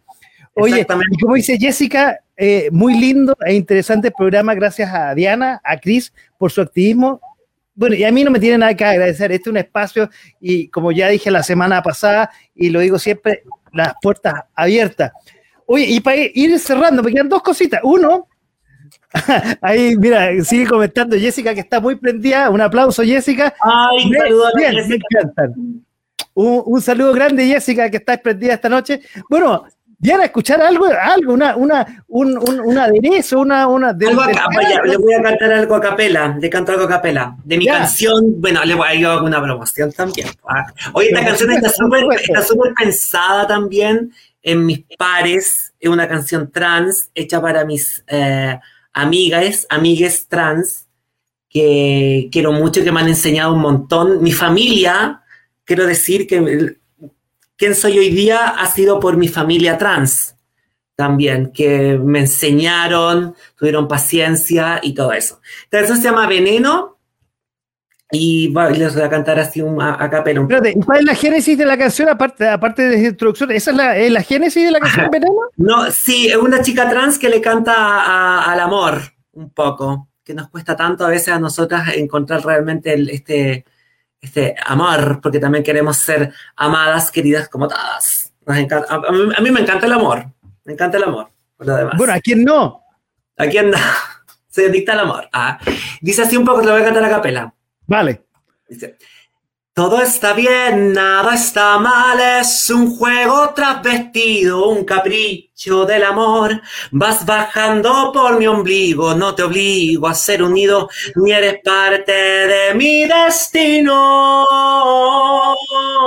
Pero tu piel lagarta que me quiebra desde el cuello y me arrodilla, no volveré bailar en tu veneno. Ahí está. ¡Wow! Ah. Un aplauso. Bueno, ya la tendremos. Voy a una pista también y todo, pero otro día. Voy a ir, voy a cantar otro día. Mira, Ricardo ahí, Ricardo nos dice felicitaciones, un agrado escucharles y ver estos espacios, estos invitados que nos ayudan a todos a ser más libres. Exactamente. Exactamente. Un espacio, yo feliz de compartirlo con ustedes. Uy, bravo, dice Jessica, supongo por la canción. Oye, y para ir cerrando el programa de hoy, que como yo siempre digo, a mí me encanta este programa, me encanta mi programa. Yo estaría, te juro, ya estaría eh, hasta las 3 de la mañana conversando. Ah. Una de las cosas que yo creo que, que te digo, me encanta de, de, este programa, de este espacio, independiente del tema, que, obviamente lo hacen las invitados, los invitados, las invitadas en este caso, es que algo que nos falta tanto en Chile que es conversar, es una cosa tan rica, conversar, tan simple como eso.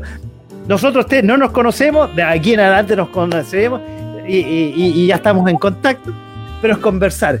Oye, y quiero pedirles antes de terminar, como siempre les pido a mi invitado y, y los pido de sorpresa, una recomendación recomendación que ustedes quieran recomendarle a los que nos están escuchando, viendo y que si no lo están viendo ahora lo van a compartir el sábado en la tarde de este programa.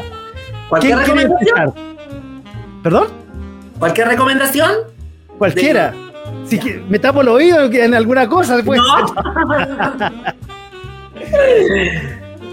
eh, ¿Qué parte? ¿El Chris? Chris está con el está con el micrófono muteado. ¿Quién quiere partir? Ah, estuve como hablando de repente así como. Ya, Cris. sola todo este rato y nadie me escuchaba. Ay, ¿qué iba a decir? Eh, una recomendación. Eh, hay una película documental en Netflix que eh, les recomiendo que vean. Es una película documental que es muy buena para aquellos que por primera vez se acercan al tema trans y también para aquellos que ya llevan un tiempo incluso también con el tema trans.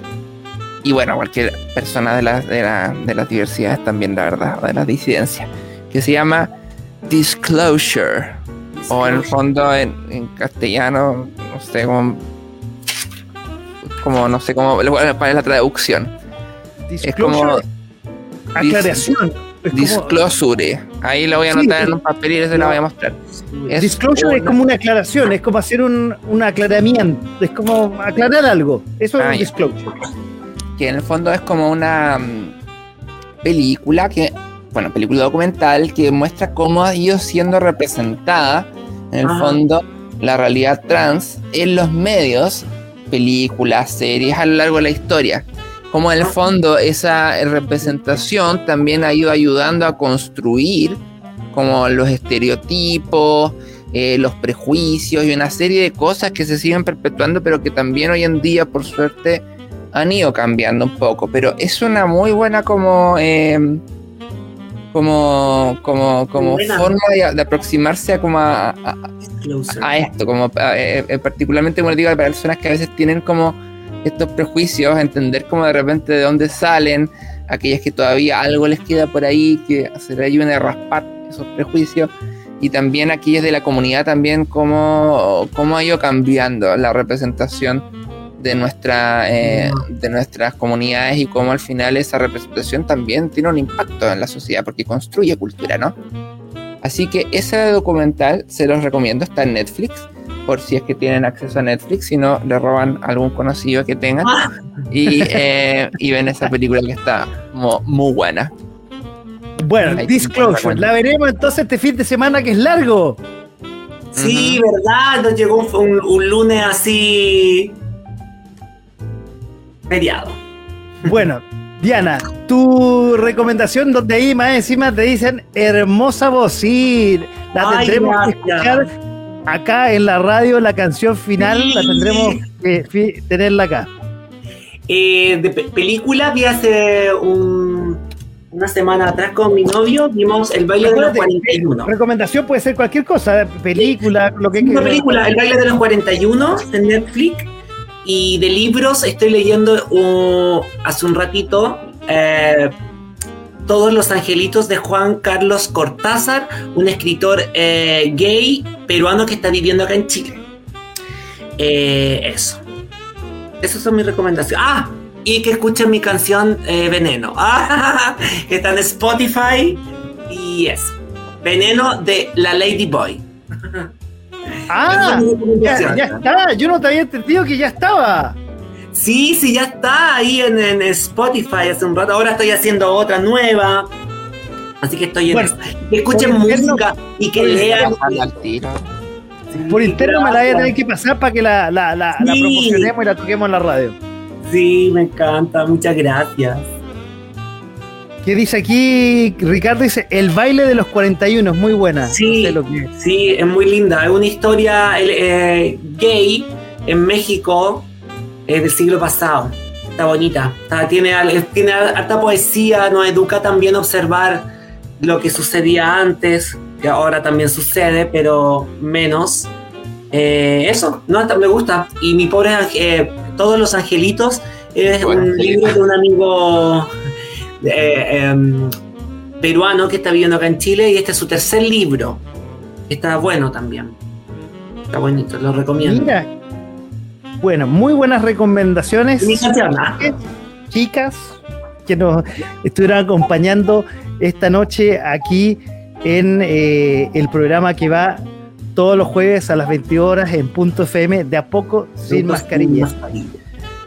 Y como siempre, yo para terminar le agradezco no solamente a mis grandes invitades esta noche, preciosas ellas dos, o preciosas, como, no, no, perdónenme, como- pero estupenda, estupenda. Ando, Pero- ando en pijama, no, no, no, no, no es tan preciosa. eh, y además, no, y no solamente eh, eh, y en la conversación y en lo que hablamos, pero también quiero agradecer a todos aquellos que estuvieron detrás del micrófono y detrás de la pantalla esta noche escuchando este programa. Y que lo pueden ver y revisitar, como ya les dije, el sábado a las 19 horas en nuestras redes sociales. Oye, como siempre, yo termino el programa haciendo también una recomendación musical en esta radio, eh, haciendo una efeméride musical. Les quiero compartir que eh, un día como hoy, pero de 1947, Greg Alan Rowley, que puede que no les diga nada, que nació en Seattle, Washington, en Estados Unidos, es un cantante y tecladista estadounidense. Pero eso puede que no les diga nada, pero que les va a decir que fue vocalista de las bandas Santana, Journey wow. y Abraxas Pool. Más de alguna de esas tienen que. Santana y Journey seguramente la, la- la conocen. De las cuales fue fundador de Santana en 1966. Recordemos que Carlos Santana es guitarrista, no es cantante. También formó su propia agrupación llamada Greg Rowley Band. Y fue presentado este vocalista en el Salón de la Fama del Rock and Roll en 1998 como miembro del grupo Santana. Y con eso nos estamos despidiendo del programa de hoy y vamos a escuchar Black Magic Woman de ¡Ah, Santana con la voz gran tema. de eh, Greg Alan Rowley. Muy buenas noches, muchas gracias y gracias por haber estado esta noche en De a poco. Para todas nuestras compas brujitas ahí. Sí, gracias. sin mascarilla, Gracias. aquí. Les mujeres de máscara negra. Y Eso, chao.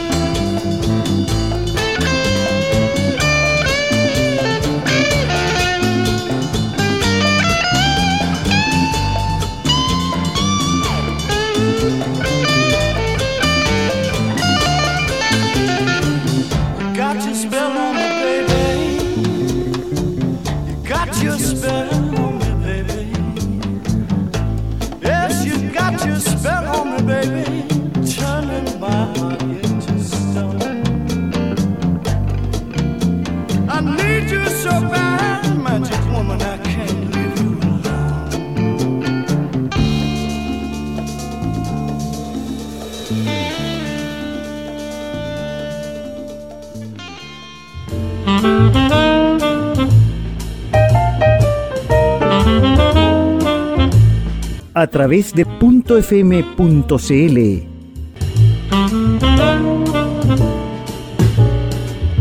Esto fue De, a poco. Sin mascarilla.